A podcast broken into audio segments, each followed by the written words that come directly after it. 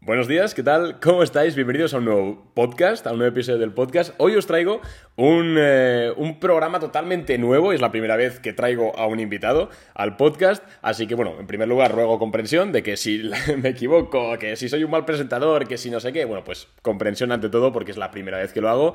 Eh, hoy viene Diego Puertas, que muchos le conocéis por Twitter, es uno de los, digamos, eh, tuiteros referencia, entre comillas, eh, de, la comunidad hispana de Twitter Finanzas. Si no le conocéis, id a seguirle, porque es, bueno, el tío, de hecho, hasta hace 5 minutos, bueno, 5 minutos, 40 segundos estaba acabando de subir un hilo, súper interesante, así que id a seguirle. Y hoy pues hablaremos un poquito sobre, adivinad, sobre bolsa, que, curioso en este podcast, y también un poco también sobre su faceta en redes sociales, sobre el tema de, pues, eh, pues cómo se enfrenta, ¿no? A que te sigan 20.000 personas cada día, que eso es un montón de, pues, presión, de críticas. También al hablar de bolsa, pues hay un mucho, digamos, mucha responsabilidad implicada. Hablaremos un poquito de eso, también de la situación económica, de, acciones, de todo, menos de fútbol. Así que, sin más dilación, vamos a ello. ¿Qué tal, Diego? ¿Cómo estás? Hola Arnau, muy buenas, ¿qué tal? Espero, espero que se te diga bien, porque si no me van a echar la bronca. Pero bueno, pues como te he dicho, bueno, antes de nada, eh, tienes una newsletter. Comenta un poco. Eh, bueno, sí. Yo eh, eh, me manejo más por Twitter. Eh, vamos, es que es la única red social que manejo a día de hoy así para, para bolsa, para aportar valor o aportar, bueno, lo que, me, lo que quiera aportar en cada momento.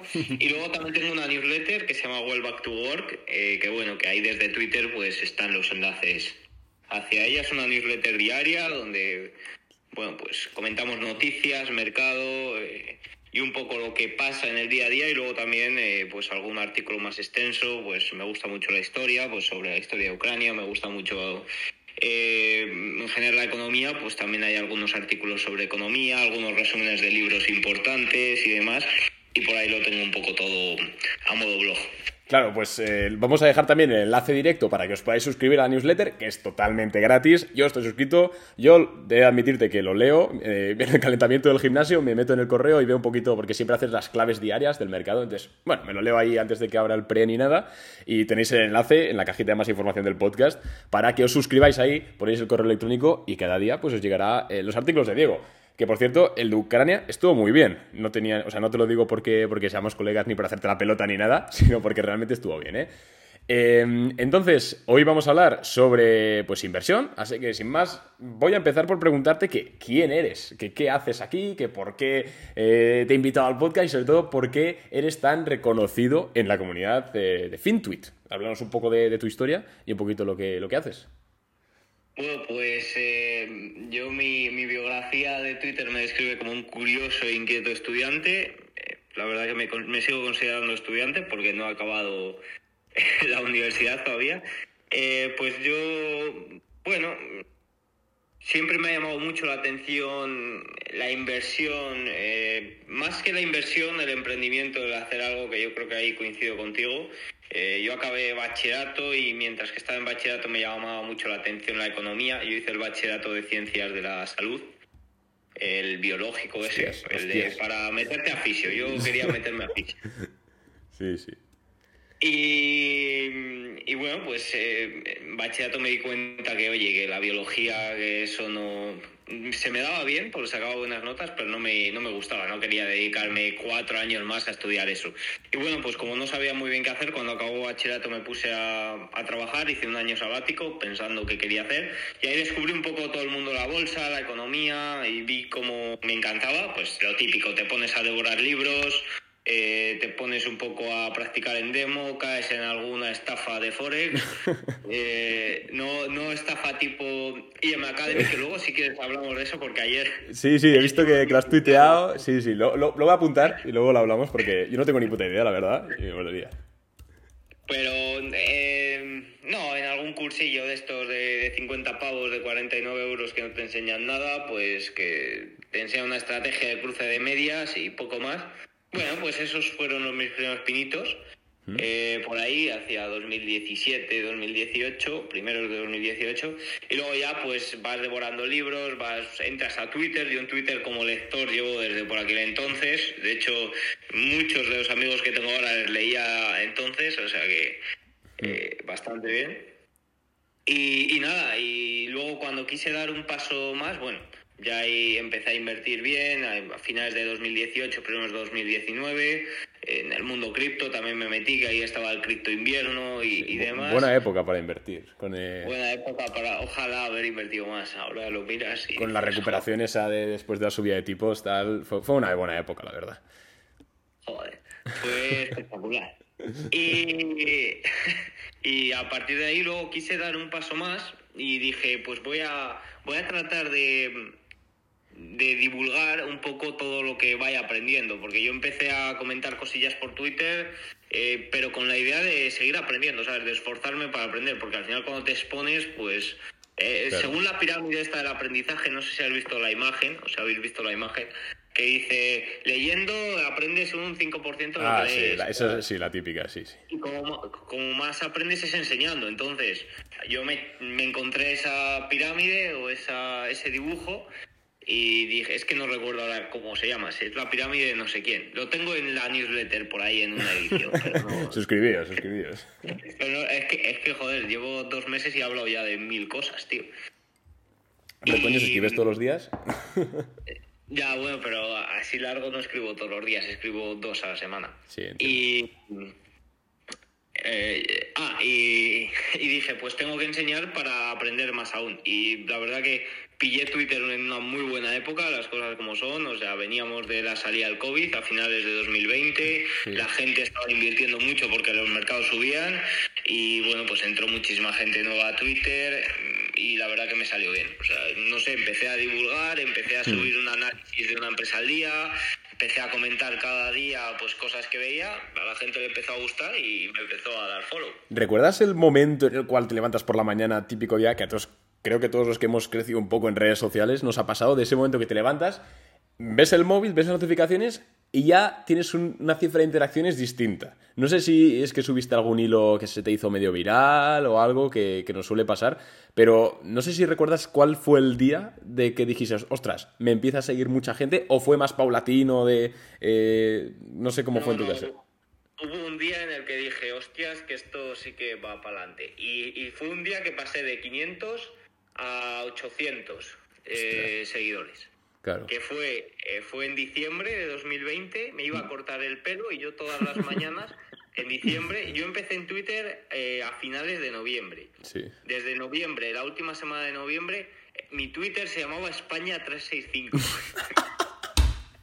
que de hecho cuando entro a las analíticas todavía lo pone. No jodas. Porque yo llevaba ya, llevaba desde septiembre queriendo arrancar con un Twitter, pero no sabía cómo enfocarlo, ¿sabes? Entonces Sí. hice varias prueba- pruebas. Claro. Y la de España 365, no sé por qué, de primeras llamó a, a como a 10 seguidores. Pero de- pero- pero ¿de qué hablabas o sea, en lo Espa- mismo, pero sin marca personal. Con España 365 como si fuera una... Como si fuera un periódico o un medio Sí. de noticias. Pero hablabas de bolsa. Sí, sí, sí. O Ostras, sea, y el nombre no es un poco- el nombre-. ¿Eh? El nombre no es, no es un poco incoherente. Ya, pero yo qué sé, tío. Pero me duró, me duró cinco días porque, pero me sirvió para captar 10 seguidores, tío. A lo mejor si me hubiera llamado Mr. Puertas no habría captado ninguno. Porque hice una noticia eh, aliada con tendencias y demás y bueno, pues gustó bastante. Ostras, claro, es que o sea crecer. que Claro. crece- Salió en tendencias y pues 10 followers. Hostia. Y a partir de ahí, pues eh, dije, va, pues lo voy a cambiar a mi marca personal porque ya había muchas cuentas de tipo marca personal o invierte joven, dar investor, cosas así. Sí. Dije, va, pues pongo mi nombre y así me ayuda también, pues a la hora de que acabe la carrera, si quiero trabajar, pues a lo mejor ya tengo algo y me viene Sí, bien. algún ¿sabes? contacto o algo también es importante. Claro. Claro. Y dije, pues arranco con mi nombre y el primer hilo así que hice, que, o sea, la primera vez que hice un hilo fue que una cuenta puso, ¿cuáles son los mejores sectores para el año 2021? Y había mil sectores y yo puse el sector del agua, que la verdad que no era el mejor para 2021 ni nada, pero oye, chocó y me empezaron a, y puse el sector del agua, tal, y me puso la cuenta. Ah, qué bien, tal, eh, ¿sabes de algo, de algo relacionado con ello? Digo, va, pues mañana hago un hilo. Y me empezaron a seguir como otras 10 personas, ya tenía 20 seguidores. ¿sabes? Mm. Claro. Y ahí arranqué a hacer un hilo. Vi que el hilo fue bien y dije, pues voy a hacer un hilo cada mañana. Hacía un hilo de una empresa, Grow. En ese momento, Grow, Sí, claro. Sí, sí, claro, es entendible. ya sabes cómo gustaban y pues eh, a lo mejor cuando llevaba ya 20 días subiendo un hilo, pues hubo un día que pasé como de, de 300, 400 a casi 800 y ahí me empezó a seguir pues eh, gente bastante, gente que yo seguía Mm. y dije, joder, tú esto, cuidado, eh. Gente grande que Y luego. fue- claro. es que no, no recuerdo exactamente el día que fue, pero fue un día que iba a la peluquería, o sea, sería un jueves, un viernes que subía Gran, gran, gran dato lo de, la peluquería. Es que estaba yendo a la peluquería, ¿sabes? O sea, es que me has dicho el momento en el que te diste cuenta, Sí, pues sí. yo subí el hilo, me fui a la peluquería y cuando estaba bajando a la peluquería vi como la primera vez que me sale en Twitter que te ha salido más de 100 personas, ¿sabes? Que ya no te dice más número, te dice más de 100 y fuera. Ostras. Claro. Es que, claro, al final, imagino, el, crecer en redes sociales es muy jodido, pero en Twitter, una vez te empieza ese efecto bola de nieve, te empiezan a seguir incluso gente, a ver, no muy grande, pero medianamente grande, a la hora de dar retweets, a la hora de dar me gustas, esto se esparce como, como, como, pues una barbaridad. Eh, ahora Sí, mismo, claro, ahora mismo tienes veintipico mil seguidores, si no recuerdo mal. 22.000, que Vein- un sorteo ayer. Claro. Hay un sorteo. Es verdad, el libro de Daniel Lacalle, ¿no? No, el de ¿Por qué fracasan los países? ¿No es de Daniel Lacalle? No, es de, es de... Está escrito en inglés, lo que pasa que es la traducción a español. Ostras, No sé quién es. Pensaba que era. Ah, vale, el de Daniel Lacalle es Yo los Mercados, cierto. Joder, vaya, vaya fallo. Ya me están Es que creciendo. en la calle sé que no es porque no he leído ninguno. Es de Daron Acemoglu Sí, sé cuál es. Sé, sé cuál es, sé cuál es. Lo tengo, lo tengo pendiente. Eh, joder, yo es que desde. A ver, para quien no lo sepa, Diego y yo no, no somos co- desconocidos, o sea, nos conocemos desde hace un tiempo, por Twitter, de hecho, porque puse yo un día que pues, estaba en el sofá eh, y se me ocurrió una idea de, de- de negocio, una startup, lo pusimos, y a partir de ahí Diego me contestó.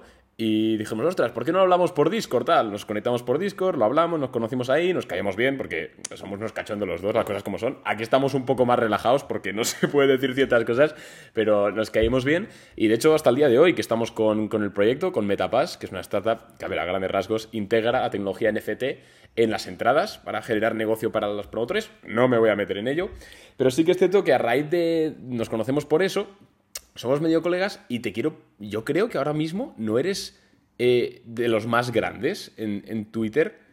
Porque, ostras, el vino. ¿No sorteaste tú un, vino o algo así? Ostras, ya no me acuerdo. Sí, Sortea, es, que, es que dije, joder, es que es- Diego, al igual que yo, somos tíos muy peculiares. Y desde que vi que el cabrón sorteaba un vino en Twitter, joder, es que.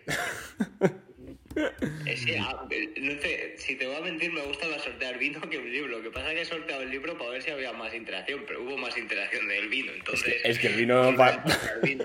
Participáselo porque es que es, que, es, que es de coña. Hostia, Lo que pasa es que si, si no son de España, no les mando el vino. Hombre, claro, joder. algo de Amazon, ¿sabes? Claro, que en Amazon te metes a Amazon México, donde sea, y lo, lo puedes comprar ahí. Eh, bien, pues ya la gente más o menos te ubica, sabe quién eres, ya se ha suscrito a tu newsletter y ya te sigue en Twitter. Eh, ya has comentado un poco también la siguiente pregunta que te iba a hacer, que tengo aquí en el guion, que es un poco cómo, comenzó tu inquietud por el mundo de la bolsa, de la inversión, que va- Has comentado que en ese año sabático que hiciste, pues te empezó a interesar el tema de la economía. Imagino que lo típico de vídeos sugeridos en YouTube, de a ver qué es esto, no sé qué, tal, y empiezas a aprender, te metiste en alguna que, que otra cosa rara de Forex. Yo te Yo diré... hice, Sí. yo hice dropshipping dos semanas, vendí dos sudaderas, eh, me reclamaron, desaparecí y dije, el dropshipping no es lo mío.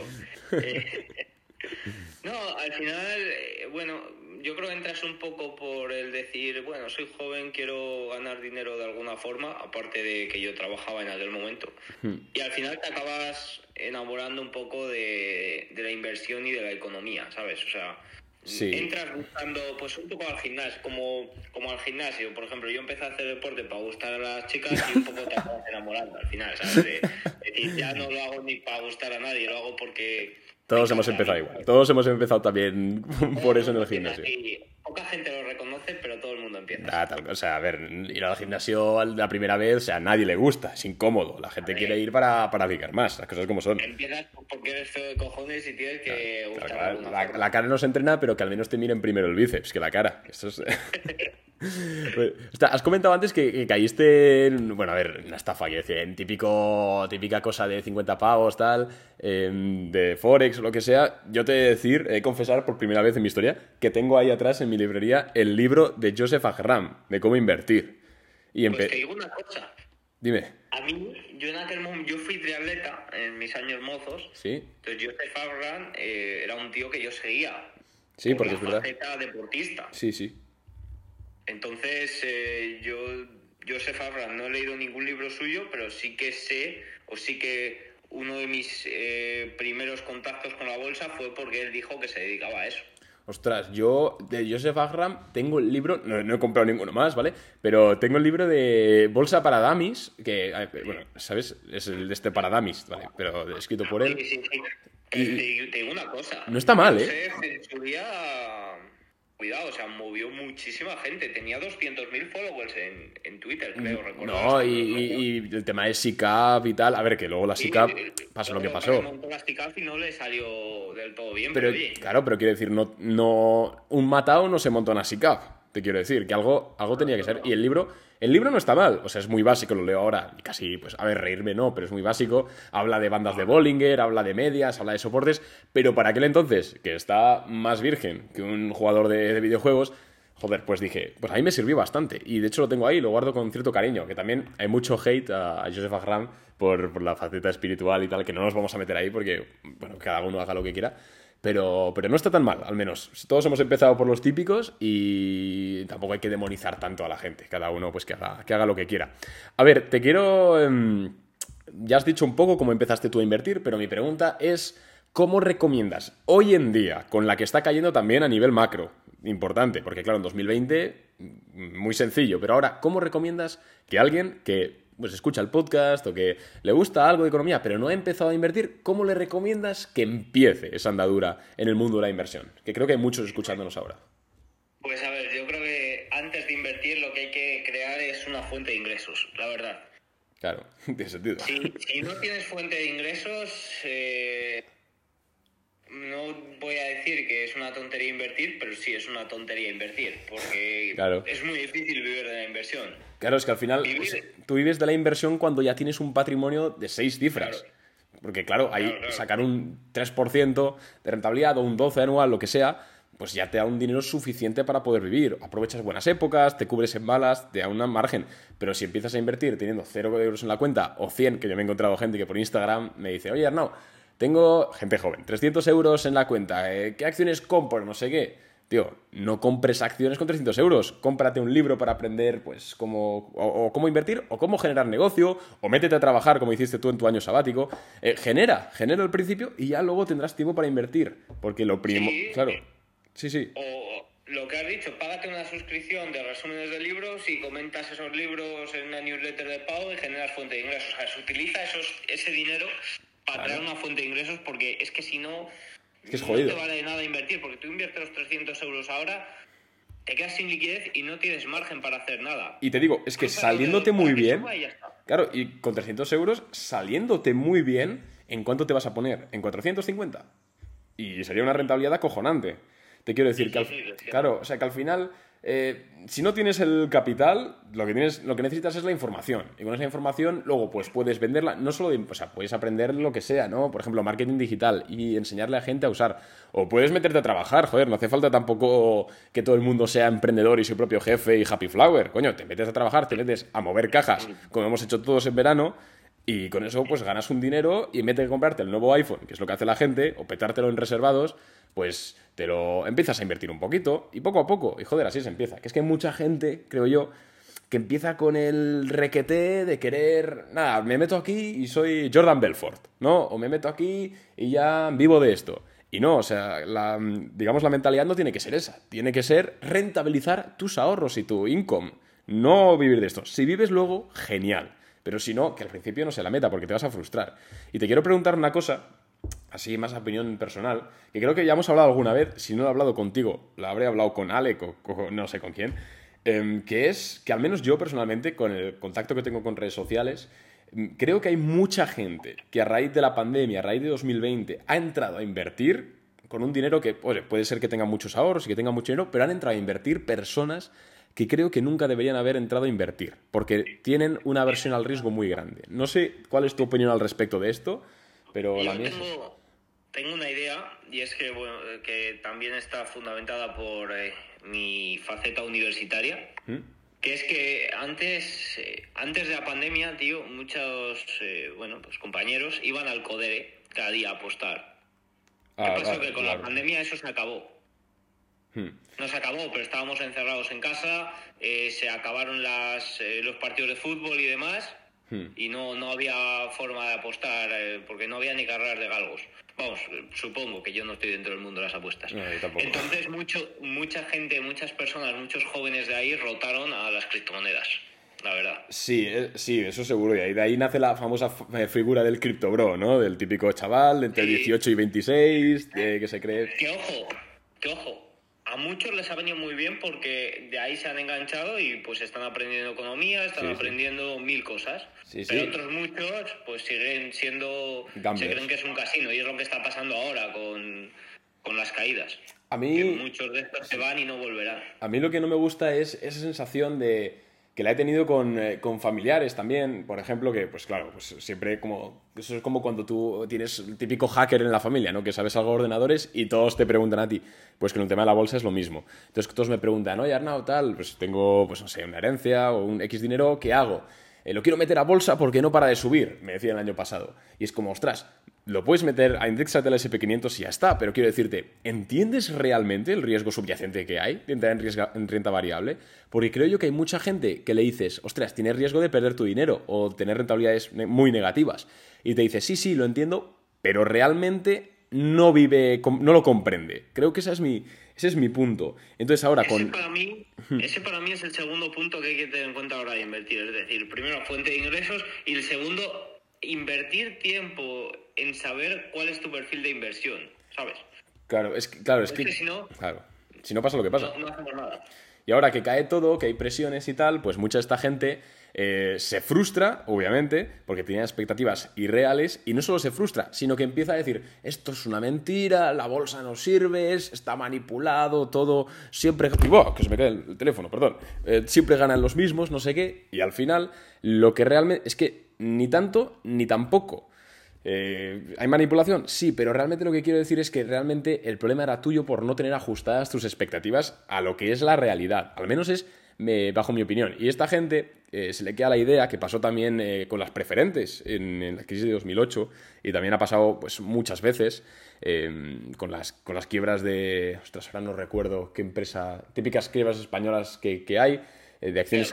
Sí, y al final la gente se queda con esa, con, ese, con esa imagen de la bolsa que dice, ostras, esto es una mentira, no funciona y ya no invierten nunca más. Y ese es el problema.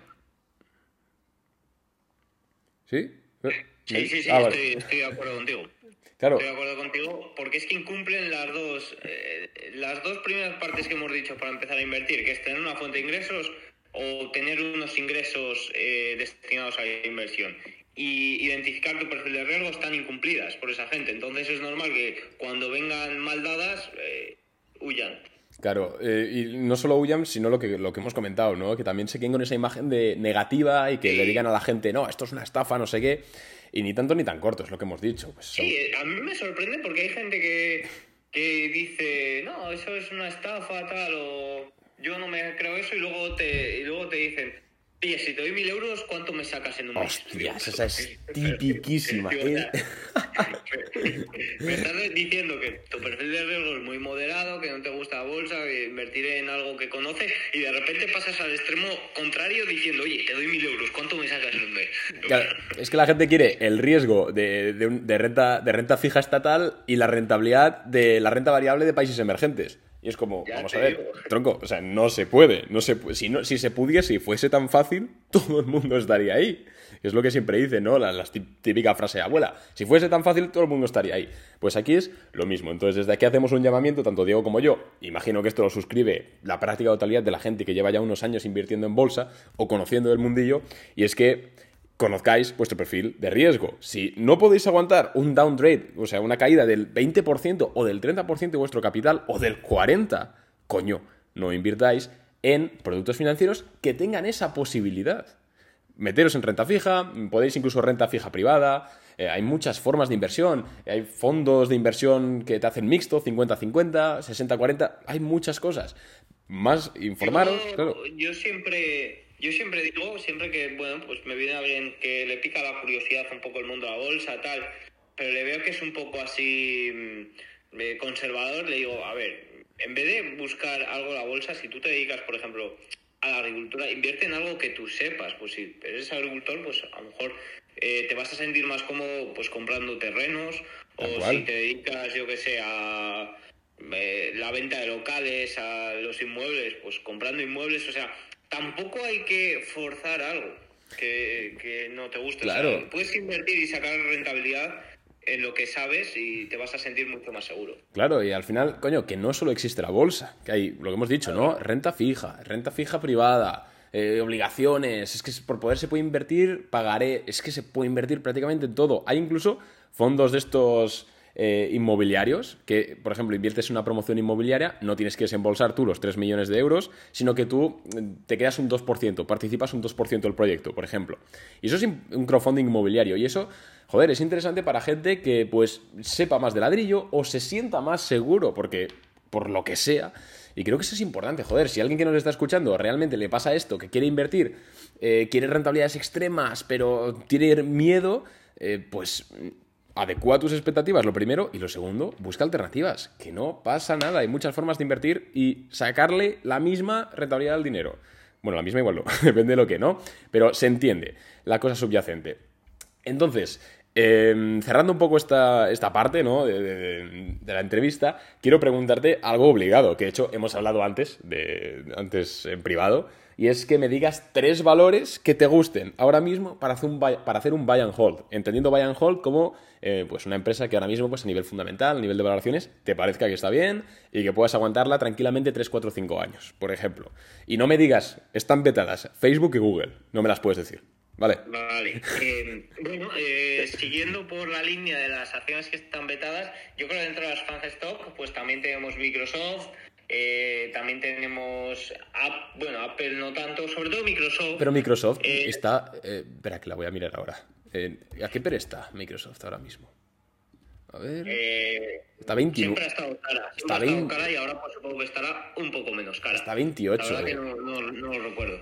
Está 28. Pero quizás eh, bueno, pues manteniendo ahí en la línea del fan stock, creo que Microsoft puede ser interesante también con la compra de Activision, metiéndose muy de lleno en la parte de los videojuegos. Si nos vamos con Amazon y Netflix, tengo más dudas. Pero, En Amazon, bueno, ¿por qué? ¿Por, qué tienes dudas? ¿Por qué tienes dudas en Amazon? Bueno, eh, dudas tengo por una desaceleración del crecimiento de ingresos que creo que los inversores puede que todavía a corto plazo eh, no correspondan eh, pues comprando. Claro, pero si hablamos de largo plazo, eh, eh, no lo digo por, por picar ni nada, eh, yo de Amazon sin más, ni fu ni fa. Pero ¿a largo plazo realmente ves que Amazon pueda perder algún tipo de. o que se, estallan- se estén dando, por supuesto, unos crecimientos que realmente no van a suceder? En Amazon en No, general. me- la verdad que me costaría mucho que Amazon perdiera su hegemonía. Me costaría mucho ver eso. Pero creo que, que quizás pasa un poco. A mí me gusta mucho el crecimiento y creo que Amazon pasa a otra etapa de la empresa ahora, la verdad. Sí, creo que están más jugando a estabilizar el modelo de negocio, centrarse más en. Sí, sí. porque si, no- si hablamos de Facebook y Microsoft, creo que sí que pueden todavía seguir creciendo. eh, bueno, no como lo han hecho estos Claro. últimos años, pero, pero más que Amazon, la verdad. Claro, es que, es que Amazon, mi, mi duda principal, y esto lo digo pues por, por decir, ¿no? Por razonar, es que, claro, eh, bueno, este último trimestre no, no ha sido rentable, ha tenido EBITDA negativo, pero el anterior eh, fue Sí, rentable. también por cosas de. Claro, de por. Amazon, y lo fue sobre todo por Amazon Web Services, por lo que fue rentable. Y mi pregunta es, ¿hasta qué punto, desde la total ignorancia de tema de servidores y de cloud, eh, hasta qué punto Amazon Web Services realmente va a mantener, digamos, esa ventaja competitiva por sobre, mm, por ejemplo, Microsoft Azure o Google Cloud o todo esto?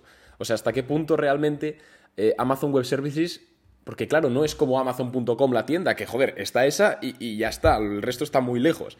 Creo que hay mucha competencia en ese sector y creo que sería interesante de cara a los inversores de Amazon que, que miren eso. No sé si, si estás enterado del tema, yo la verdad es que no, no mucho, pero Sí, es- sí, estoy, estoy de acuerdo contigo. Estoy de acuerdo, estoy de acuerdo en ese punto. Sí que, bueno, sí que es cierto que si te pones a mirar, pues no han sido rentables también por inversiones. La de Rivian. Eh, la- es que iba a decir, eh, no sabía si era Rivian ya, pero sí, era Rivian. sí, era Rivian, era Rivian. Eh, eh, pero sí, me sorprende un poco, vamos, que es que no es que me sorprenda, es que creo que Amazon va a pasar a la otra etapa de la empresa, que en la que, bueno, pues se tiene que centrar un poco más, ya no tanto en crecimiento, sino quizás en mejorar un, eh, un poco la parte de, de la tienda en global, porque es lo que dices, al final están dependiendo de, de Amazon Web Service. Claro. Igual, Eh, sí. Entonces, pues por eso quizás no, no menciono Amazon, la verdad que no es una compañía que siempre me haya llamado la atención. Y te diría una Microsoft, ¿Sí? eh, que con la compra de Activision y demás, pues creo que junto con Facebook es de las fan stock así que más me gustan, y Google, que están vetadas. Están fetadas. Eh, luego otra compañía te podría decir que es una que sé que te gusta bastante, que sea Límite, Bien, ahí estamos, bien. que, que creo que con la gran caída y que está, que está ahora mismo a 82 dólares, que llegó a estar casi, a tocar casi, eh, creo que el soporte de los 50, los 60 Sí, dólares. 54,06 es el, el mínimo que lo tengo aquí delante. Creo que, que, bueno, pues que todavía puede, puede tener eh, vientos en contra a corto plazo, pero oye, como todas, por el ciclo económico en el que nos encontramos y por la situación macroeconómica, pero creo que a largo plazo creo que es una compañía que tiene mucho, mucho, mucho potencial, la verdad. Sí, a mí me gusta bastante. Esta sí que la tengo, la tengo estudiada. Estoy perdiendo como un cabrón, pero tranquilidad absoluta. Y Te, te queda una, ¿eh? Ya, de hecho creo que en alguna parte de Asia Pacífico eh, generó más que, que Alibaba en el último trimestre. Sí, en, en el, toda esa zona de Asia, joder, ¿cómo se llama? Todo el tema de Singapur, Eh, esa zona de ahí. eh, Eh, que se- una de las matrices de Alibaba. sí, que lanzada, lanzada. creo. lanzada. Sí, lanzada, se lo comió Shopee. Vamos, a mí me gusta, la verdad. Es una empresa que me gusta. Te queda una, te Sí, queda un valor. Tuvieron algún problemilla con algún juego también hace poco que, que le deslistaron o algo, pero. Sí, de India, Free Fire o algo así, sí. Sí, pero pues, es una compañía también con, con bastante potencial. Y ahora, pues la que me falta, estoy un poco dudoso, porque te he dicho fuera de cámaras que a lo mejor decía Salesforce, Salesforce. pero es que estoy viendo Nvidia aquí. Eh, Hostia, Nvidia. Yo no, ¿eh? Yo Nvidia no, no, la, no la termino de ver. 176 dólares, pues a mí sí que me gusta, tío, me gusta bastante, Pero- la verdad. Y con, Me han hablado. con lo que se viene de coches autónomos y demás, creo que Nvidia puede tener un papel importante ahí. Sí, pero, Pero- todos me habláis de Nvidia, pero mi pregunta con Nvidia es eh, ¿qué tiene a largo plazo eh, realmente diferenciador? Que, por ejemplo, no pueda llegar a tener AMD, porque al final, obviamente, las tarjetas gráficas de Nvidia son las más vendidas, las más, eh, digamos, las más avanzadas.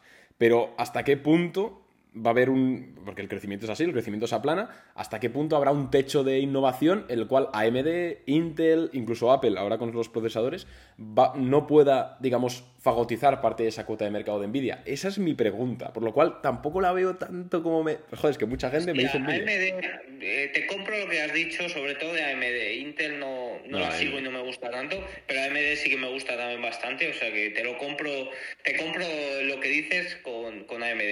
Respecto a Apple, yo creo que está un poco lejos de Nvidia en todo esto.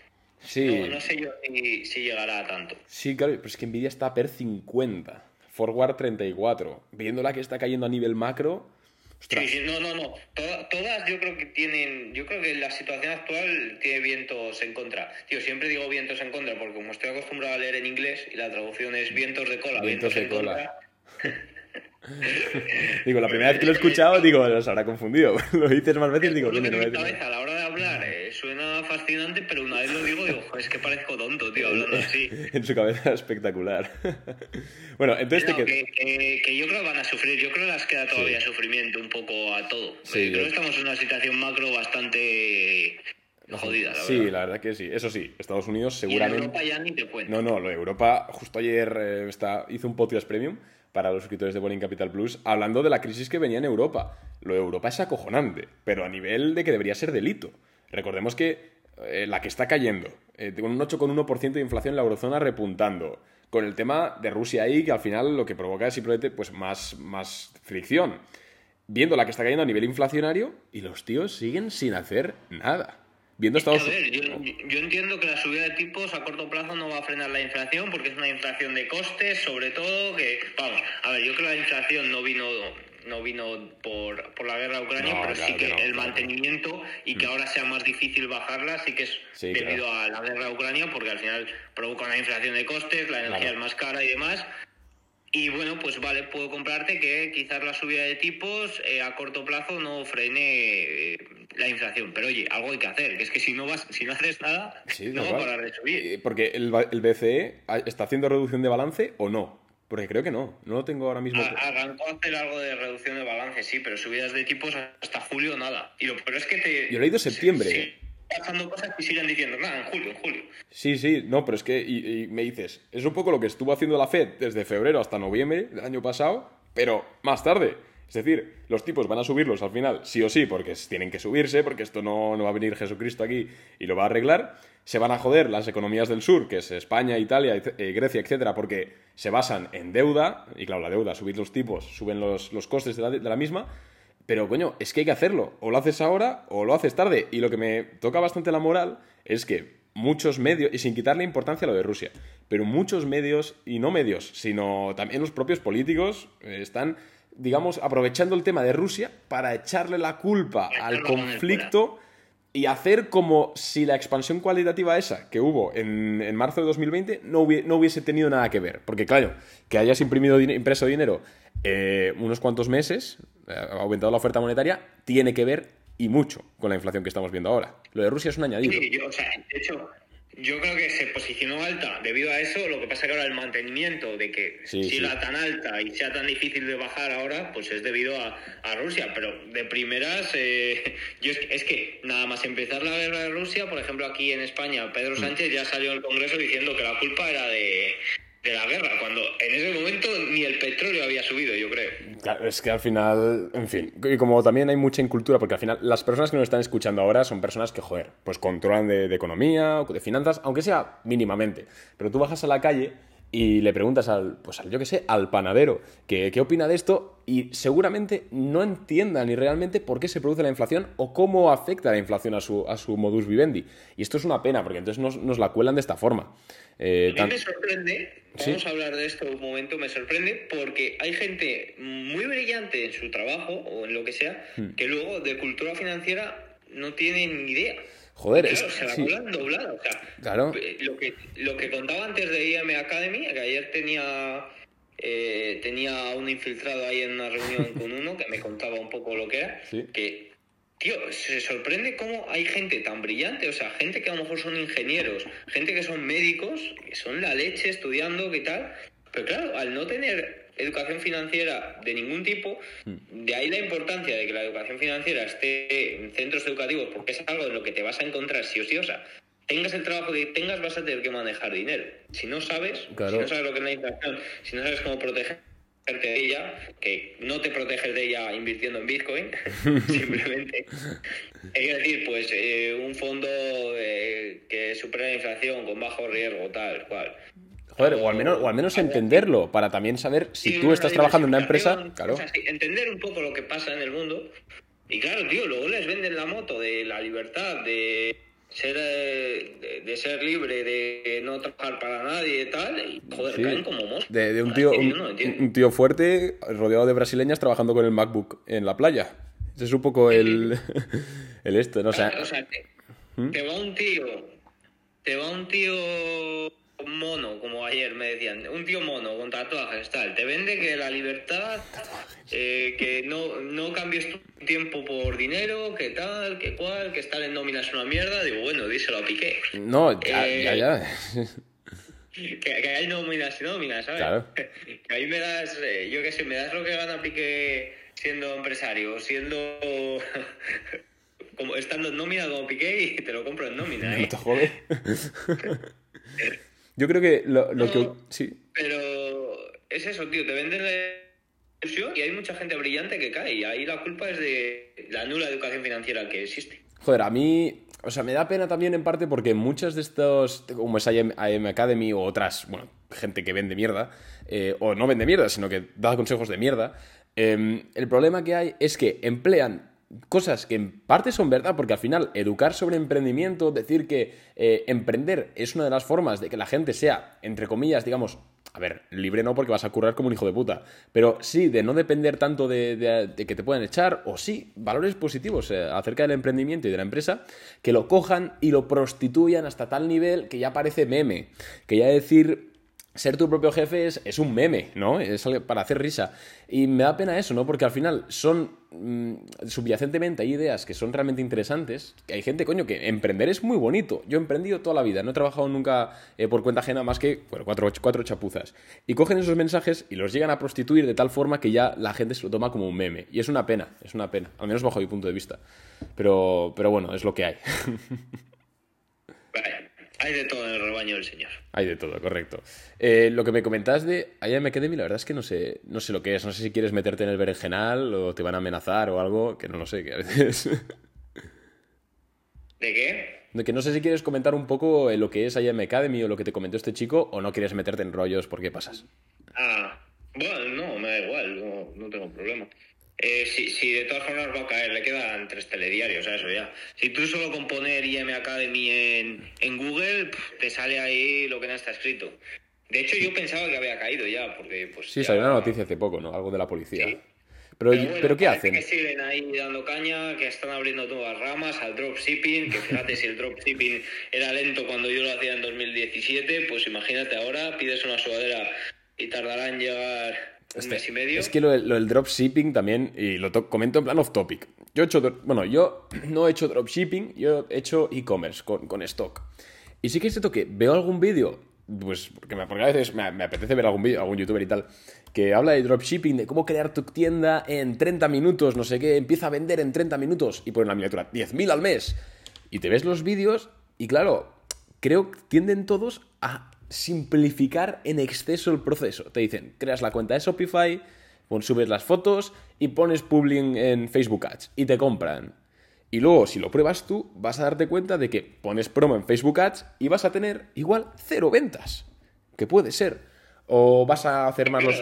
Claro, lo venden todo muy, muy fácil y el problema es que hay gente incauta, que es lo que hablábamos antes también con el tema de la bolsa. Gente, no, no tonta ni nada, sino que simplemente pues no sabes y como cualquier persona, cuando al principio no sabes de algo, pues no sabes y ya está, te lo crees todo porque no sabes Em, esa persona empieza, lo prueba, ve que no sirve, ve que es un fracaso y ya se queda con la idea de que el emprendimiento es una mierda, el e-commerce es una mierda, no sirve, es una estafa. Y eso se lo dice a los conocidos y eso lo va propagando. Entonces creo que es un problema.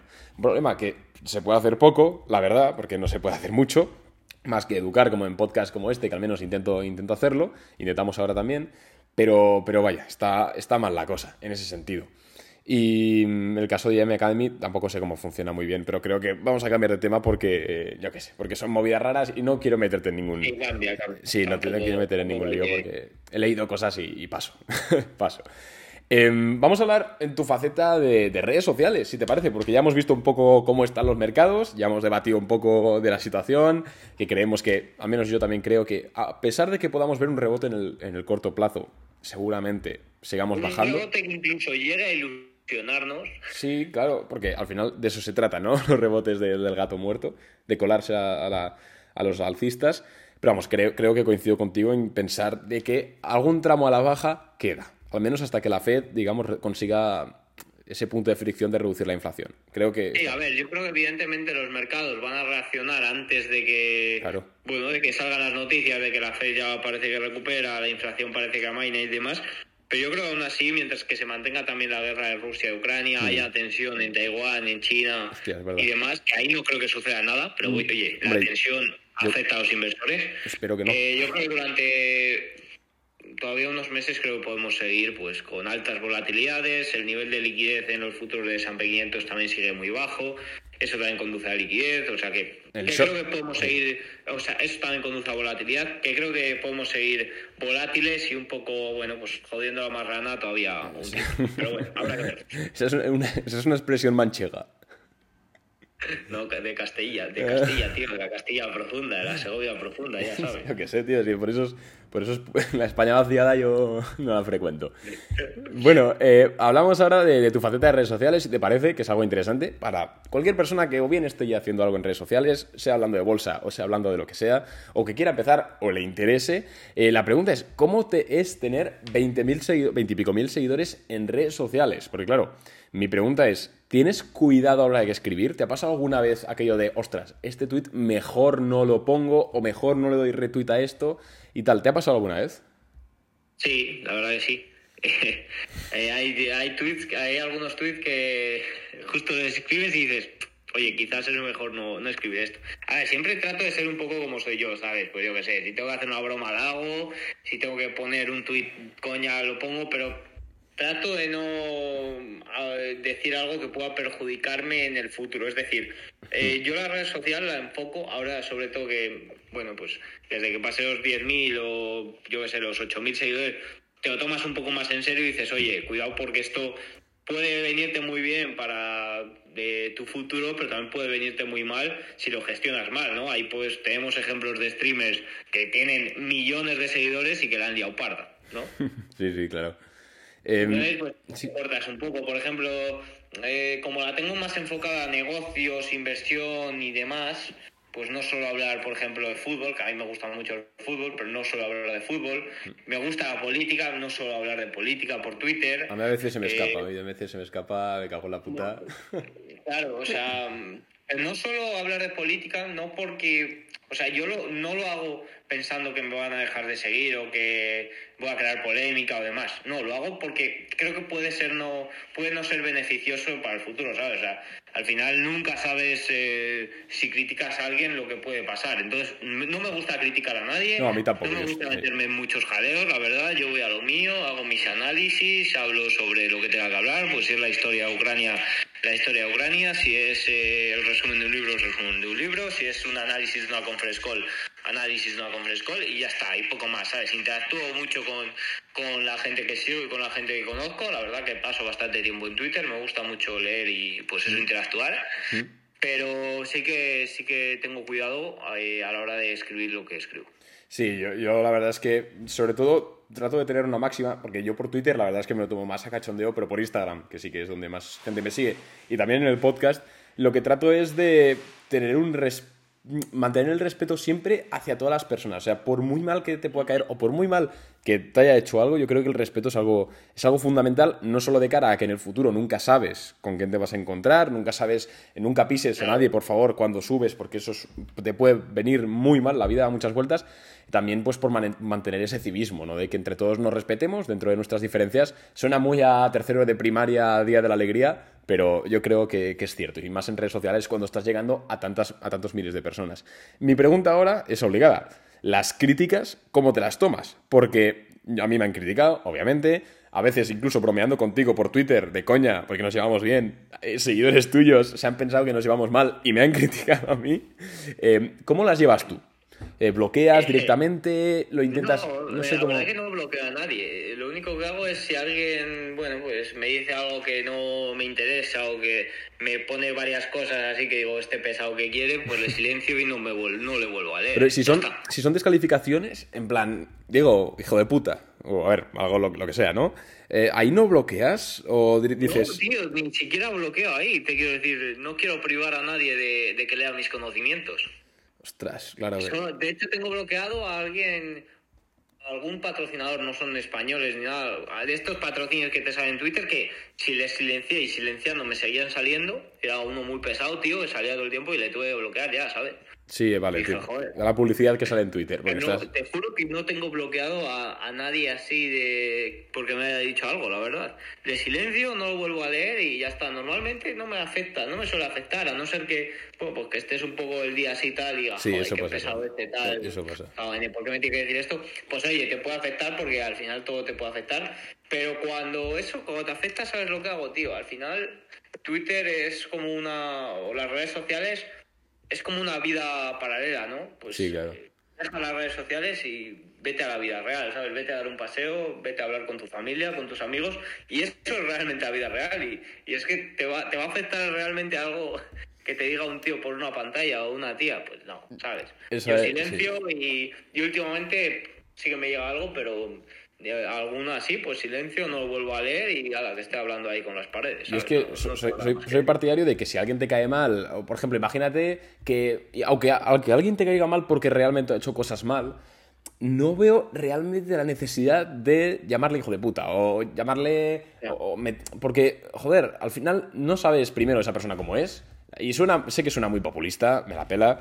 No sabes cómo esa persona es. No sabes si ese tweet igual no a esa persona, pero igual lo está leyendo su pareja o su madre y le afecta a ella. Joder, es que nunca sabes. Uy, perdón, que se me, cae, se me ha caído el teléfono que tengo aquí. Vale, como iba diciendo, nunca sabes em, hasta qué punto tus palabras pueden hacer daño, joder. Y si no te gusta a alguien, le dejas de seguir o incluso le bloqueas o le puedes hacer una crítica constructiva de esto que has hecho no me gusta o me parece mal. Eso vale, porque eso nadie le duele. sí, luego en Twitter hay una cosa que son los trolls, que los trolls no tienen por qué ser haters, que hay muchos, porque yo tenía algún troll que me decía, va, eh, deja de pintar soportes, todo se rompe tal. Claro, pero eso es coña.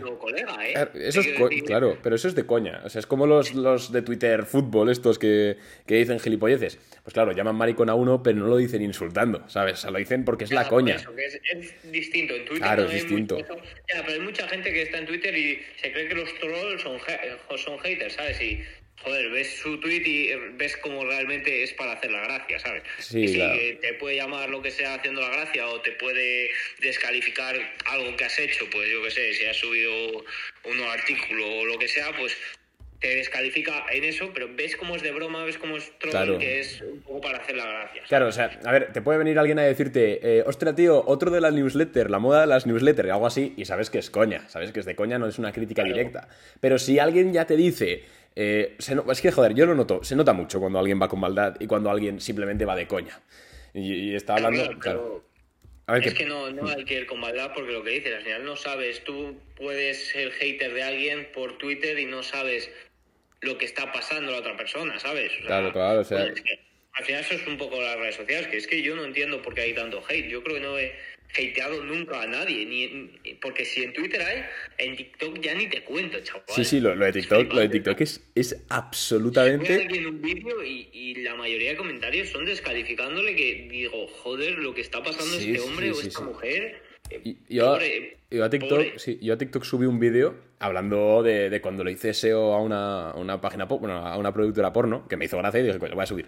Y pilló visitas.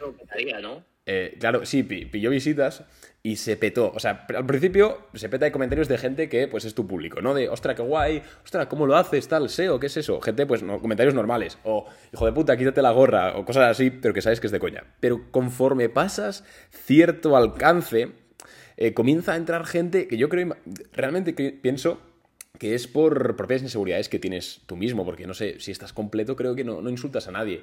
Eh, pero te empiezan a decir, eh, sí, ya, y bueno, y todo el mundo gana dinero, o te empiezan a decir, es mentira, o te empiezan a decir, tiene los dientes separados, o te empiezan a decir, eh, no me gusta tu... No, cosas... A mí me hace gracia cuando ya pasan a nivel físico, ¿sabes? Que digo, madre mía, lo aburrido que tienes que estar para meterte con mi claro, Y a ver, a ver cómo eres tú, también te digo, porque el hijo de puta, claro, tiene la foto ahí de Cristiano Ronaldo, de perfil, muy bien, a verte a ti, socio, porque creo que alguien que critica por... Yo no veo al Mister Olimpia criticando mi físico.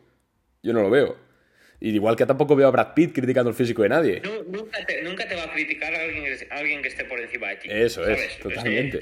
Eh, los que están por encima de ti siempre te van a tratar de ayudar o te van a hacer alguna crítica constructiva. O, indiferencia. Te van a decir, oye, no hagas esto tal, que mejorarlo así, ¿sabes? Claro, o indiferencia, te quiere decir, porque pasan de ti y ya está.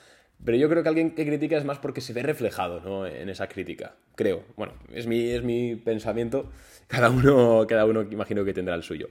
La crítica es, una mierda, porque además Twitter joder, o sea, Instagram, yo me dedico sobre todo a Instagram, y hay crítica, por supuesto, pero como el mensaje es más directo, Instagram sobre todo, la gente suele tener un perfil personal, que esto es muy importante, pues al final, Antonio Martínez, por ejemplo, pues si te critica en Instagram, te insulta por mensaje directo, pues sale su nombre y sale su puta cara.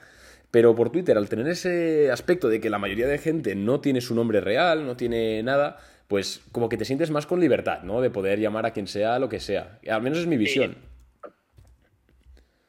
eso, también es una de las, de las claves por la que en Twitter hay tanto hate.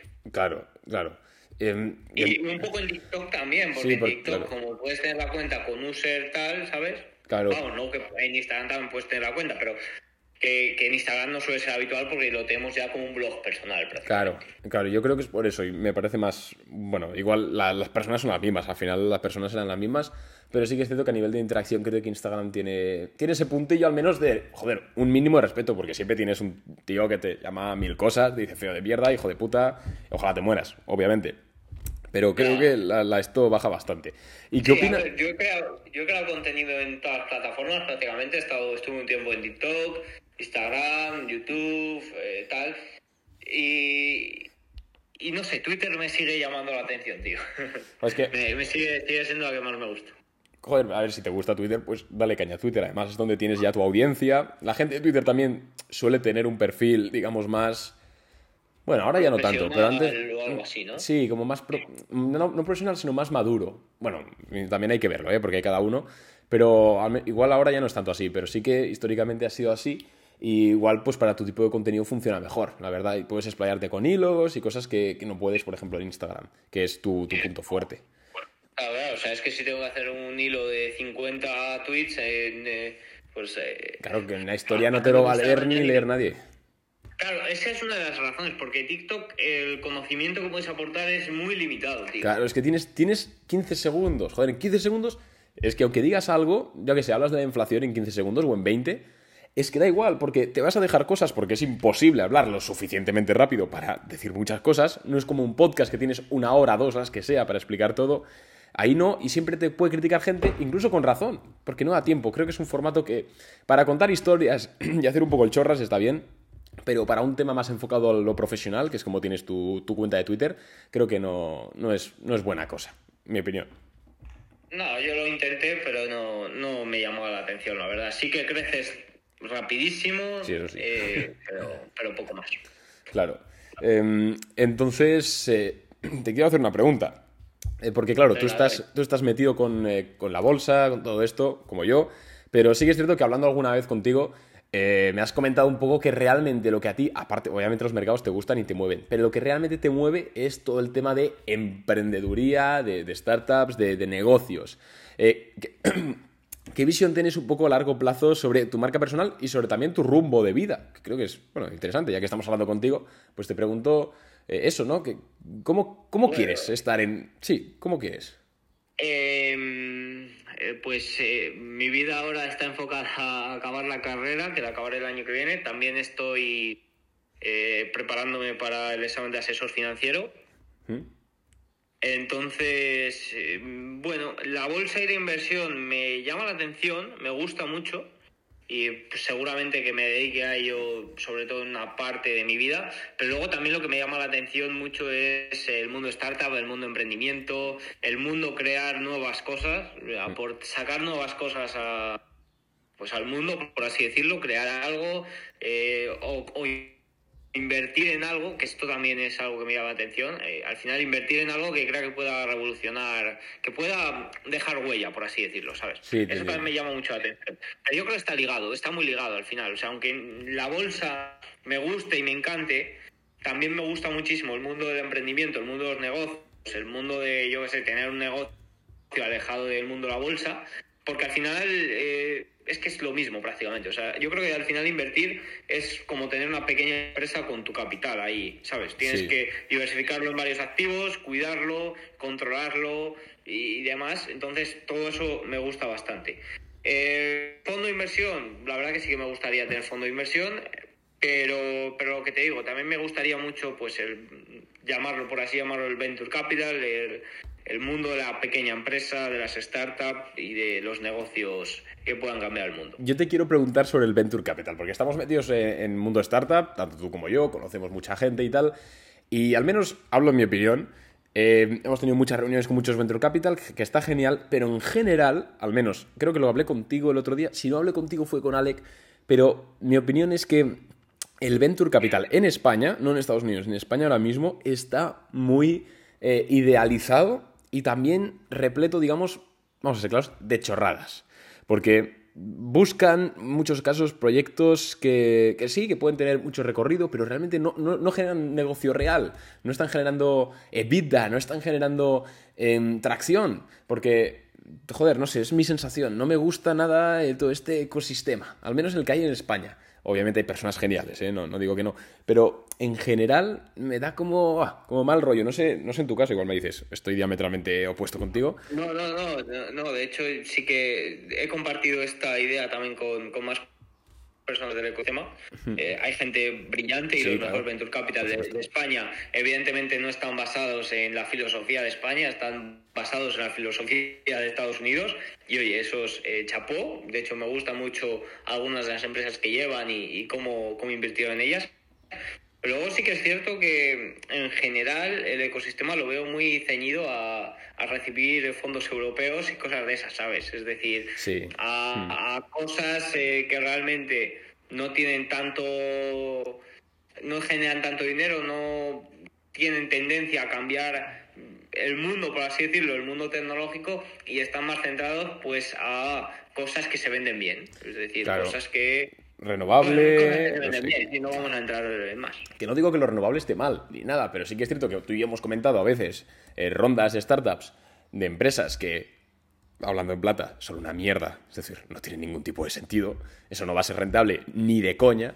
Eh, o si es rentable, va a ser una chapuza. Que reciben medio millón, un millón, em, simplemente por ser renovables o por apostar por, yo qué sé, eh, la digitalización de la España rural o cosas así, que al final es lo que dice, está íntimamente ligado con el tema de Mira, ayudas europeas. La España rural me hace mucha gracia porque yo estoy en la España rural profunda y al final eh, lo que quiere la España rural no es que venga gente, es que no se vaya a los que están, ¿sabes? Tal no cual. quiere que venga. Luego viene un forastero y dicen, joder, ¿quién es este forastero? ¿Qué hace aquí? ¿Sabes? Que me deje en paz. Y es que, mm, es que Es curioso. a mí me fastidia enormemente que un dinero que puedes realmente destinar a startups que, oye, cambiar el mundo es muy ambicioso. Tampoco digo eso, pero realmente que tengan, joder, pues una atracción, una capacidad de, de abrir un nuevo modelo de negocio o mejorar uno que ya está, que hay muchas, pero que quizás no tenga esa coletilla de renovable o de, no sé, o de Happy Flower, pues que en vez de darles el dinero a estas ideas de, empresas, eh, de estos negocios que tienen más potencial, porque seamos claros, tienen más potencial, se lo des a empresas que su modelo de negocio está basado prácticamente en politiqueo barato. A mí me da pena. Y es algo que veo sobre todo en España, en algunos países de Europa, y como Italia también hay, es que va- vamos de la mano prácticamente, y que en Estados Unidos eso no pasa. Estados Unidos Bueno, sí, al final Estados Unidos siempre va por delante y siempre está Claro. eh, más avanzado en eso. Claro, a mí me da pena por eso, ¿no? Porque también pues, mucha gente tiene una idea de, de negocio y dice, ostras, o empieza, empieza a tener tracción. Muchas ocasiones generan más beneficio que empresas estas que reciben una millonada, pero simplemente por no tener esa coletilla medioambiental, que no solo es medioambiental, ¿eh? que hay mucho, mucho tema de este, pero al final se quedan en nada. No, no, no son solo medioambientales, son cosas que se venden bien, es decir, eh, que quedan bien a la hora de contarlas. Claro, es que tú me has pasado alguna- algunas veces eh, por privado algunas startups estas y es que, es que nos descojonamos. Es que es para reírse. Pero bueno, es un poco cómo funciona la cosa y si, oye, si les va bien, pues que, pues que sigan adelante. Es una pena porque desincentivan totalmente el, el, digamos, la emprendeduría a nivel top en España, salvo, obviamente, excepciones. Hay muchas buenas startups y muy buenos inversores, pero sí que es cierto que es, es una pena. Entonces, la visión a largo plazo que me has dicho que tienes con tu marca personal es un poco... No, sí, es eso, al final enfocarla en el mundo de los negocios, la empresa y la inversión. Sobre todo esos tres palos Hmm. eh, son los que más me llaman la atención. Vale, eso es... Sí. Te va a caer... Sí, al final hay cosas, hay cosas dentro del mundo de la empresa que no me gusta, hay cosas dentro del mundo de la inversión que no me gusta. Trataré de alejarme de todo lo que no me gusta y, coger un poco las partes que me gusten de, de cada cosa. Pero como te digo, al final na- nadie sabe dónde vas a estar en tres años, tío. A lo mejor, yo qué sé. Sí, sí, eh, encuentras algo que te llama aún más la atención y dices, pues voy a probar aquí. Sí, o te, No, o te- no, o te- no o te casas con una venezolana y acabas viviendo en Venezuela y donde sea, ¿sabes? Te quiero decir. Y al final no te dedicas a nada. O sea, que es la vida a muchas vueltas. Pero sí que es cierto que siempre es, es bueno al menos tener... Pero, eh, a ver, te digo una cosa, no sé dónde voy a estar en tres años, pero espero que no estaré en Venezuela, la verdad. Hombre, están- a ver, están jodidos, pero... mm, Bueno, pero no todo el mundo en Venezuela vive mal. Vamos, vamos a decirlo No así. todo el mundo en Venezuela, tío. Eh, pero bueno, eh, entonces ya, y para acabar con esto, porque se nos está yendo el tiempo, joder, nos enrollamos como dos hijos de puta. Que me has dicho media hora, digo media hora. Sí, sí, No, yo- que yo sí, a mí sí. me ha pasado cortísimo, o sea, he mirado la hora ahora, pero. Sí, porque nos empezamos a hablar de, de gilipolleces nos enganchamos. Dime tres libros. Tres libros de lo que sea, de desarrollo personal, Venga. de lo que te gusten, para que alguien que está escuchando esto digo, diga, ostras, me los voy a comprar, me lo voy a leer. Dime tres libros. Eh, te diría uno que es ¿Por qué fracasan los países? Me gusta bastante, creo que es un libro que hay que leer por lo menos una vez en la vida, te cambia un poco o te muestra un poco la verdad sobre, sobre muchas cosas, sobre, sobre por qué unos países triunfan, triunfan y otros no. Luego en, en YouTube hay alguna charla interesante que no desmiente, pero que explica cómo los ejemplos de, del libro son eh, no son tan buenos y entonces a mí me gusta mucho eso. O sea, Contrastar opiniones. Yo soy un tío que no me creo nada.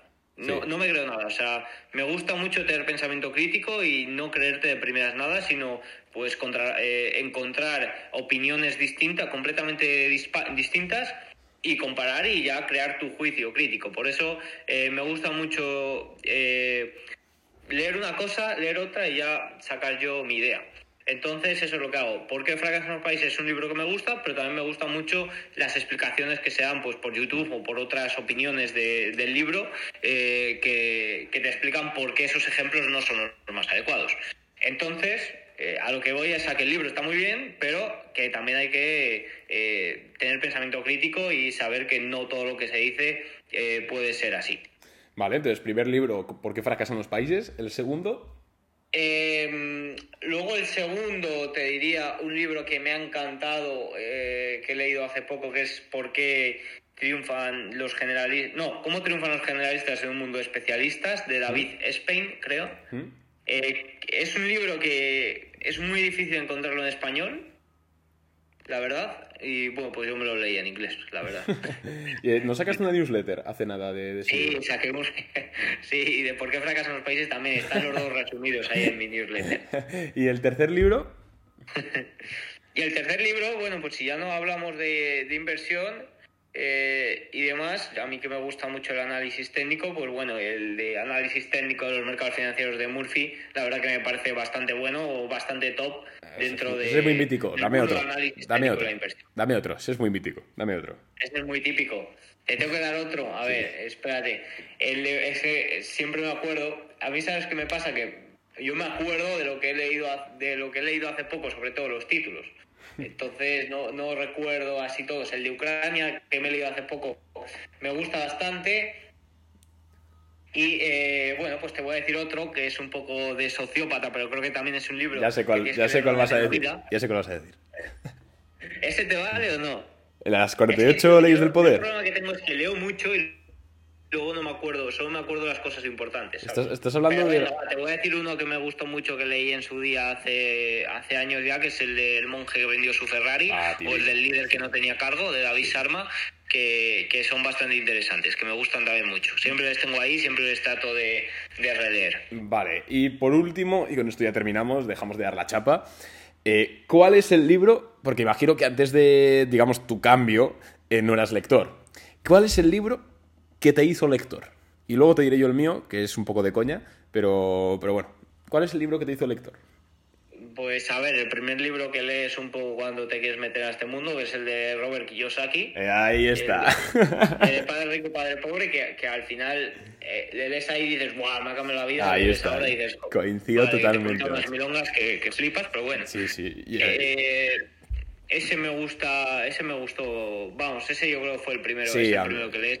El mío igual, yo iba por ahí por la casa del libro paseando, buscando, buscando uno de Ryan Holiday, de Trust Me I'm Lying, eh, créeme estoy mintiendo, eh, y de repente me giré la cabeza, macho, no tenía el de Ryan Holiday y vi este de Padre Rico, Padre Pobre, hace muchos años, y me lo compré me lo compré y me acuerdo, me lo leí igual en dos, en, dos días, o sea, súper rápido para alguien que el último libro que había leído yo sería Jerónimo Stilton en, en primaria. Lo leí y dije, hostias, qué movida. Claro, lo leo ahora, me descojono, ¿sabes? Pero en ese momento sí que creo que son libros que cumplen una función. Mucha gente los critica porque son muy básicos, pero joder, no vas a empezar, no te va a enganchar a la economía o a la inversión eh, el puto inversión inteligente de Benjamin Graham. Tienes que leerte algo sencillo. Yo creo que esa función lo cumplen y a mí me, me, violó la cabeza. Si me es un poco lo que decíamos de las criptos, ¿no? Que bueno, se critica y demás que haya muchos criptobros, pero a muchos les ha cambiado la vida. Tal cual. Ha entrado gracias a, a las criptos y oye, quizás son los economistas del futuro. Como lo del gimnasio. Eh, como me has chapado el de inversión de antes, de análisis técnico, pues voy a cambiar al análisis fundamental, que es un libro que tengo siempre, es el único libro que tengo siempre a mano, ¿Mm? que es el de el pequeño libro de la valoración de empresas de Damodaran. Sí.